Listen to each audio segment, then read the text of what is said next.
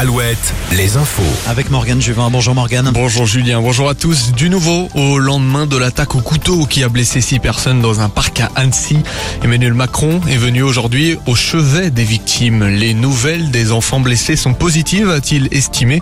Quatre enfants ont été touchés, deux sont toujours en urgence vitale. L'agresseur, lui, est toujours en garde à vue. Le trentenaire est un domicile sans domicile fixe d'origine syrienne. Ses motivations restent à déterminer, mais sa demande d'asile en France lui avait été refusée quatre jours avant le drame. Faire ses courses sans se ruiner, l'objectif du gouvernement.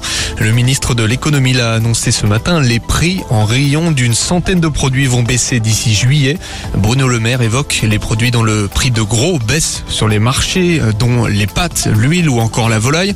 Le ministre souhaite également sanctionner les industriels qui ne joueraient pas le jeu. Rappelons qu'en mai dernier, les prix des produits alimentaires ont bondi de 14,1% par rapport à mai 2022. Les couleurs n'auront pas tenu 24 heures à Tours. Les quatre passages piétons aux couleurs arc-en-ciel ont été recouverts d'une peinture blanche. Des passages piétons colorés en soutien à la communauté LGBTQIA+. La mairie est intervenue en fin de matinée pour raviver les couleurs.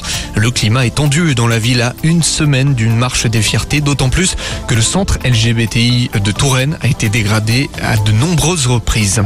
Les fans de Mylène Farmer attendent patiemment en ce moment à Nantes devant le stade de la Beaujoire. La chanteuse est en tournée et fait escale dans la Cité des Ducs ce soir et demain.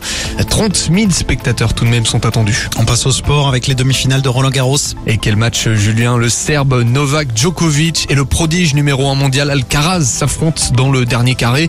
Djokovic a remporté le premier set 5-5 dans le deuxième.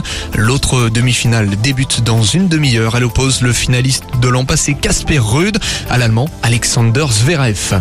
Le centre-ville du Mans est pris d'assaut. En ce moment, les pilotes des 24 heures du Mans défilent dans les rues pour la traditionnelle parade. Le centenaire de la course s'élancera à 16h samedi. Merci Morgane, à tout à l'heure. 18h, nouveau point sur l'actu sur Alouette.